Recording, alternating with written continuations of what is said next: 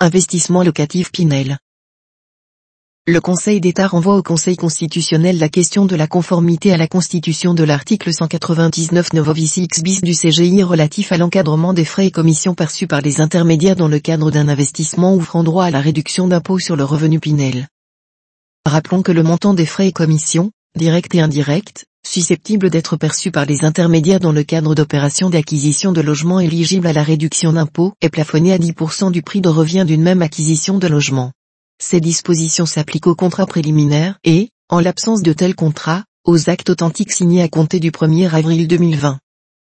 Pour l'application de ce plafonnement, toutes les acquisitions de logements acquis neufs ou en EFA, pour lesquelles l'acquéreur demande le bénéfice de la réduction d'impôt sur le revenu Pinel, sont visées, les frais et commissions directes et indirectes s'entendent des frais et commissions versés par le promoteur ou le vendeur aux intermédiaires, les personnes physiques ou morales exerçant une activité de conseil ou de gestion, un acte de démarchage ou une activité d'intermédiation. Une estimation du montant de ces frais et commissions ainsi que leur part dans le prix de revient doivent être communiquées à l'acquéreur lors de la signature du contrat préliminaire. Leur montant définitif doit figurer dans l'acte authentique d'acquisition du logement. Tout dépassement du plafond est passible d'une amende administrative due par le vendeur co-signataire de l'acte authentique.